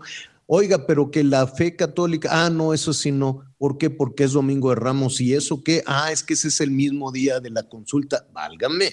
Por cierto, eh, ya decíamos al principio que sí, la clase política ya que nos dé un respirito para poder disfrutar y cumplir desde luego con nuestras tradiciones, con nuestra fe em, y con eh, el, arranque, si no me equivoco, ya le vamos a preguntar al Padre José Jesús Aguilar de la Semana Mayor, de la Semana Santa, justo con el Domingo de Ramos. Padre, qué gusto saludarte, ¿cómo estás?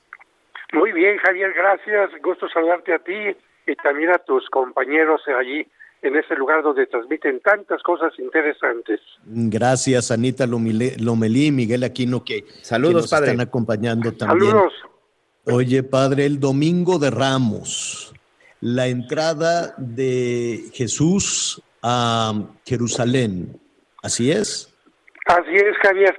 Fíjate que la Semana Mayor siempre tiene un, vamos a decir, un avance con el día de hoy. Hoy se celebra el Viernes de Dolores, con el cual se une a la Virgen María a esta Semana Santa que vamos a estar iniciando el próximo domingo y por esta razón en algunas iglesias, en algunas parroquias, capillas, incluso en algunos museos se pone este altar de dolores. Pero el domingo, como bien lo mencionabas, Cristo al cumplir 33 años entra a Jerusalén y ya sabe que lo van a matar. Precisamente por eso el domingo de Ramos, con su entrada triunfal, inicia esta Semana Santa, que del domingo saltará hasta el jueves para recordarnos el momento en que Cristo se reúne con los apóstoles, anuncia ya directamente la pasión y bueno, el viernes que será un día un día de pasión. Y este domingo, como bien lo mencionabas, después de dos años de, de pandemia, no solamente los fieles podrán en algunos lugares, porque yo no sabía que lo iban a suspender en esta palapa, pero en la mayoría de los lugares la gente podrá acudir a esta celebración y también una cosa muy importante, cuántos indígenas viven de la venta de palmas, se dedican todo el año a cultivarla para poderla vender y que pues lamentablemente al no poderla vender durante todos estos años, pues no pudieron llevarse un alimento a la boca, ¿no? Que, además, eh, em, sí, tienes, tienes toda la razón, es lo que nos decían los organizadores de la representación de la Pasión de Cristo, y pues no tenían mucha respuesta, ¿no? Nos decían, pues ya teníamos todo listo, pero nos dijeron que no, que todo lo demás sí, les, que, que les inventaron un tema este, híbrido, ¿no? Decían todo lo demás presencial, pero el domingo no. Pues es, una es una cosa que yo creo que limita los derechos de los ciudadanos, ¿no? Porque creo que la fe es un derecho y si se guardan los protocolos adecuados no tendrían por qué suspenderlo, pero bueno, son decisiones que a veces no dependen de, de digamos, de la mayoría de los fieles, sino que vienen desde arriba. A estas hojas de, de, de, palma, pues los mexicanos le damos un significado, ¿no? La tenemos en un espacio privilegiado en casa, eh, de pronto se nos van acumulando y sabemos además que se incineran, corrígeme si me equivoco, el martes de carnaval para después utilizar la ceniza el, eh, el miércoles de ceniza precisamente. Pero eh, respecto al, al, al, valor y al significado y la carga emocional que le podemos dar a, esta, a, estas ramas de, de, palma que no necesariamente tienen que ser palma, pueden ser también otras cosas. ¿Qué nos puedes decir? Mira, hay que tomar en cuenta esto. Cuando Cristo llega a Jerusalén, él viene de Betania, una zona desértica, semidesértica, y entra a Jerusalén por el Monte de los Olivos. Si tú escuchas Monte de los Olivos, ¿qué crees que hay ahí? Olivos. Claro. Incluso hay una prensa que en hebreo se dice Getsemaní, prensa en hebreo es Getsemaní. Por lo tanto, cuando entra a Jerusalén y la gente lo ve ahí, cometen algo que pues para algunos no sería nada agradable, se meten a los campos de los árboles, empiezan a arrancar ramas para utilizarlas como si fueran sus banderas y empiezan a gritar Osana al hijo de David. De tal manera que son ramas de olivo las que se utilizan particularmente en Jerusalén. En otros lugares, como no tenemos fácilmente la presencia de olivos, entonces se utilizan las palmas, pero tienen la misma finalidad, aclamar, hacer un compromiso con ese Cristo que viene a morir, pero también viene a resucitar, porque de nada sirve ser cristiano si no haces un compromiso de vivir los valores, de vivir aquello que puede cambiar a la sociedad. Alguna gente dice, padre, ya tengo mi palmita y la voy a poner en la puerta de la casa para que me la cuide de los ladrones. No, pues mejor pongo un candado o un perro, ¿no? Yo creo que en este sentido no es la magia lo que puede hacer las, el, cambio. Y precisamente así como los judíos tienen una tablita chiquita en su casa que se llama Mesusá y la tocan cada vez que entran y que salen para renovar su compromiso, los primeros cristianos también dijeron, voy a poner la, la palma en mi casa para que cada vez que entro y cada vez que salgo renuevo ese compromiso. Y la quemo el próximo año para decir que voy a volver a renovar mi compromiso, porque el compromiso que hice el año pasado ya no sirve para este año. Siempre se tiene que actualizar, ¿no? Así que puede ser olivo, puede ser palma, y algo muy interesante, que como la gente antes no se podía bañar en la cuaresma, estas ramitas pueden estar acompañadas de romero o de manzanilla porque así la gente se las ponía cerca de la nariz y de esta manera pues evitaba los malos olores que estaban por ahí cerca. Ah, mira. Oye, padre, regresando al Viernes de Dolores, ya habíamos iniciado el programa también felicitando a, todas las lolitas, ¿no? pero además, hoy es un día em, particularmente especial en muchos templos, con estos altares. Sí, efectivamente, mira, eh, se trata de recordar los siete dolores de la Virgen eh, desde que nace el pequeñito hasta que muere en la cruz, para recordar que el dolor es parte de la vida. No es que Dios nos esté abandonando, sino que cuando tú amas a una persona, ya desde ahí puede haber un poco de dolor cuando ves que se enferma, cuando ves que, eh, que muere, cuando ves que alguien la agrede, etcétera. Pero lo importante es aprender a ver como la Virgen María estos dolores con valentía, buscando la forma de salir de ellos y precisamente por eso en estos altares va, por ejemplo, una naranja agria que significa el dolor, a la cual se le pone una banderita que significa triunfo, o puede llevar también eh, eh, granos que permiten hacer distintos tapices para recordar que si el grano de trigo no muere, no da fruto. Por eso encontramos tapices hechos de maíz, etcétera, o también podemos encontrar el grano germinado, que se pone a germinar desde un mes antes para estos altares y otros elementos y en lo que no puede faltar son las vitroleras con agua de Jamaica que recuerda la sangre, agua de horchata que representa la pureza, agua de limón que representa la esperanza. Aquí en la parroquia a las 12 del día ya toda la gente sabe que después de venir a misa, su agua fresca. Allá por el, eh, por Xochimilco, Turrihualco, lo que dan son nieves de sabores y bueno, cada lugar tiene su propia tradición. Pues hay que ir a visitarte, padre. Además, hay que eh, recordar que el luto, eh, tal como lo conocemos hoy en día, es negro, pero en realidad por los, los altares eh, utilizan el color morado, ¿así es?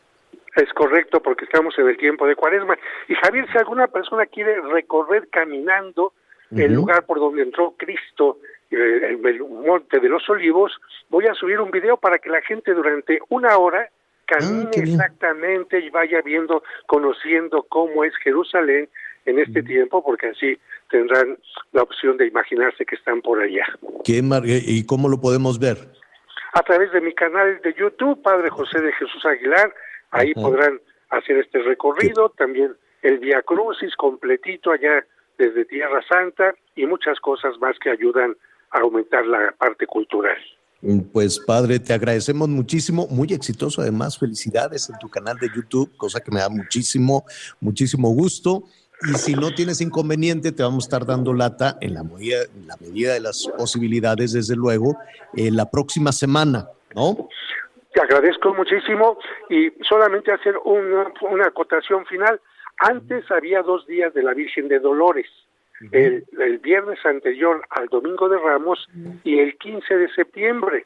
Por eso Miguel Hidalgo estaba de fiesta ya en Dolores y junto a toda la población. Actualmente ya solamente es el viernes anterior a el Domingo de Ramos.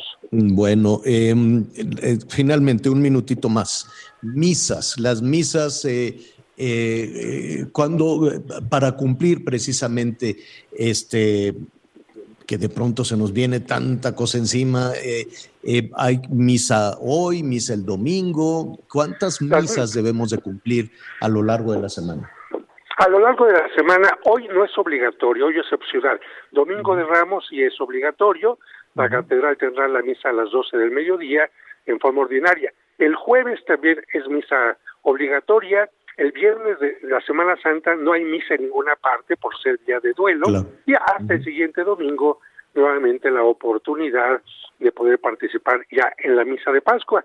Y para la gente que no quiere ir a Iztapalapa y quiera ver la Pasión de Cristo, se estará presentando en el Zócalo por actores, por una compañía profesional totalmente gratuita. Perfecto, qué buena, qué, qué, qué buena propuesta. Muchísimas gracias, padre, y ahí estaremos muy cerca de ti para que nos eh, ayudes, ¿no? A darle precisamente la dimensión, el valor y la oportunidad en la Semana Santa. Gracias, padre. Gracias a ti, Anita, señor Aquino, que Dios les bendiga y hasta la próxima. Padre, como siempre, un abrazo. muy bien. Bueno, pues ahí está misa el domingo, misa el jueves y misa de nueva cuenta el otro, el otro domingo. Oye, yo no sabía de esta celebración, de esta representación de la Pasión de Cristo en el Zócalo. Es también una buena oportunidad para quienes visiten la Ciudad de México. Ya casi nos vamos. Fíjese que Ken Salazar, yo creo que es el diplomático, el diplomático norteamericano, además de los diplomáticos que están eh, precisamente atendiendo el tema en, Rusia, en Ucrania, pues es uno de los diplomáticos norteamericanos con más, este, con mayor actividad, ¿no? Yo creo que le suena el teléfono cada, cada ratito. Regresó a Palacio Nacional. Em, estuvo, pues ha ido en varias, en varias ocasiones. Ayer, después de la resolución de la decisión de la Suprema Corte, Em, emitió un, comunicado, un mensaje en el que decía palabras más, palabras menos. Bueno, pues el gobierno de los Estados Unidos respeta la soberanía de México, pero está preocupado por el efecto que pueda tener en, em, en el desarrollo empresarial y en las inversiones eh, en México. Entonces dijo, pues nos vamos a ir a litigios. Y el presidente hoy por la mañana le respondió eh, también al gobierno de los Estados Unidos. Vamos a escuchar. Podemos este, discrepar de manera respetuosa y él habla de que pueden haber acciones de tipo jurídico. Nosotros pues también haríamos lo propio porque somos un país independiente, libre. No hace falta, es que no hay ninguna violación a ningún tratado y nosotros somos muy respetuosos de la libertad de expresión, aún en exceso. Preferimos eso, que todo el mundo pueda manifestarse, expresarse. Nosotros sí vamos a ser respetuosos. Yo no voy a ir a decirle al presidente Biden que por qué no cumple su compromiso de regularizar a los paisanos migrantes. Eso no lo voy a hacer. Nosotros sí vamos a ser respetuosos, dice el presidente López Obrador, eh, sugiriendo que Estados Unidos no es respetuoso con México. Entonces, de inmediato regresó a Palacio Nacional. Eh, Ken Salazar, ahí le estaremos eh, informando desde luego en nuestros siguientes espacios. Ya salió Javier. también. ¿Qué dijo? ¿Qué, ya salió, este, ya salió. lo único que comentó es que se había reunido en esta ocasión con el titular de la Secretaría de Hacienda, con el secretario Rogelio Ramírez de la O, y dijo, solamente les quiero decir que la unión entre los Estados Unidos y México es para siempre, porque estamos integrados en nuestra economía y en los pueblos de Estados Unidos y México. Entonces, vamos por muy buen camino, pero ya no le entró a la controversia, señor. Bueno, ahí está. Ha sido, han sido días, días este, complicados en ese sentido. La semana entrante, eh, muchísima actividad en la Cámara de Diputados, ¿no? En plena Semana Santa. Le apuestan a que algunos legisladores puedan eh, decir, yo ya tenía aquí planeada la vacación, pero Em, justo en medio de la Semana Santa la discusión de la reforma eléctrica y de todo eso le estaremos, le estaremos informando. Muy bien, ya casi nos vamos. Viernes de Dolores, viernes de vigilia. ¿Qué será bueno, Anita? Ay, pues yo creo que algo fresquecito, ¿no? Sí. Coctelito de camarón, una campechana. Una ensalada, una buena ensalada fresca. Ah, ensaladita con, Sí, ¿no?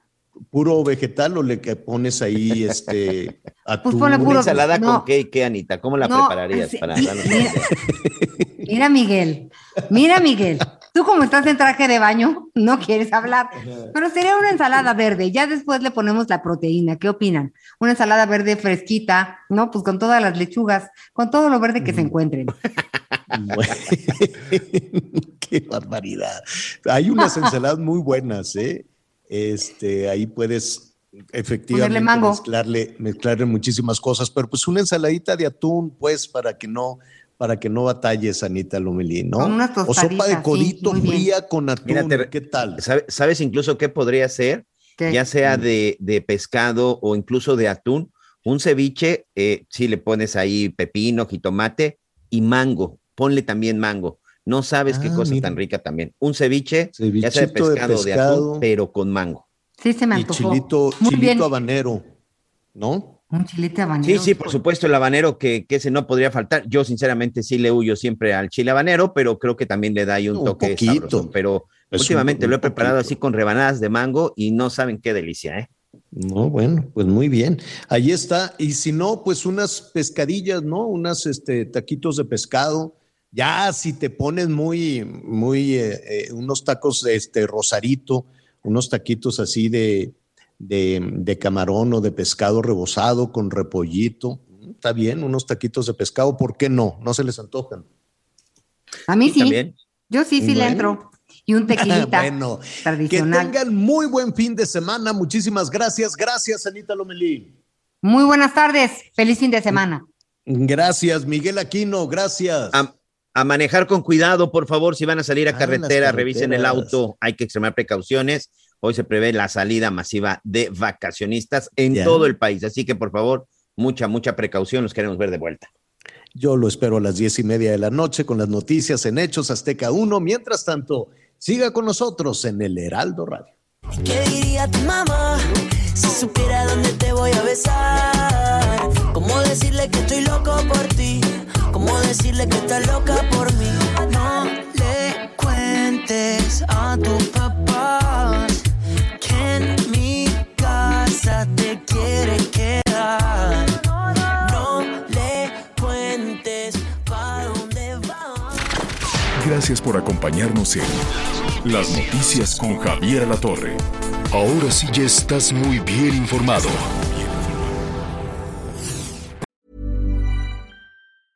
A lot can happen in three years, like a chatbot may be your new best friend. But what won't change? Needing health insurance. United Healthcare Tri Term Medical Plans, underwritten by Golden Rule Insurance Company, offer flexible, budget friendly coverage that lasts nearly three years in some states. Learn more at uh1.com.